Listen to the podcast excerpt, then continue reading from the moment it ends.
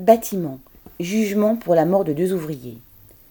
Début février comparaissaient au tribunal correctionnel de Bobigny sept hommes et trois entreprises en tant que personnes morales pour leur responsabilité dans la mort de deux ouvriers sur un chantier d'Épinay-sur-Seine. Le samedi 8 juin 2019. Le verdict sera rendu ultérieurement. Ce jour-là, a fait valoir l'expertise, alors que ces travailleurs œuvraient au 18e étage à la rénovation thermique à l'extérieur d'un immeuble appartenant au bailleur social pleine commune Habitat, leur nacelle s'est détachée à cause d'un défaut d'ancrage, les précipitant dans le vide.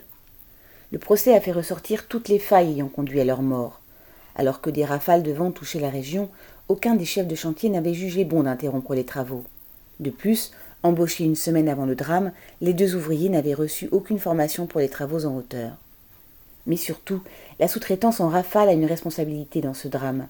La société SIR, pour laquelle il travaillait, et dont le gérant est en fuite en Égypte, était sous-traitante d'une autre entreprise, ISO System, elle-même travaillant pour le compte d'une troisième, Isor Bâtiment, qui avait sous-traité à la société Technimat l'installation de l'échafaudage. Quel contrôle avait été effectué à chaque étape? Dans ces conditions, il est facile à chacun de se défausser en renvoyant la responsabilité de l'accident sur une autre entreprise que la sienne. Sous-traitance en cascade, mesures de sécurité sommaires, travail au noir, aucune formation aux travaux dangereux donnés aux ouvriers sont des pratiques d'autant plus courantes sur les chantiers que les contrôles sont insuffisants, voire inexistants, par manque d'inspecteurs du travail.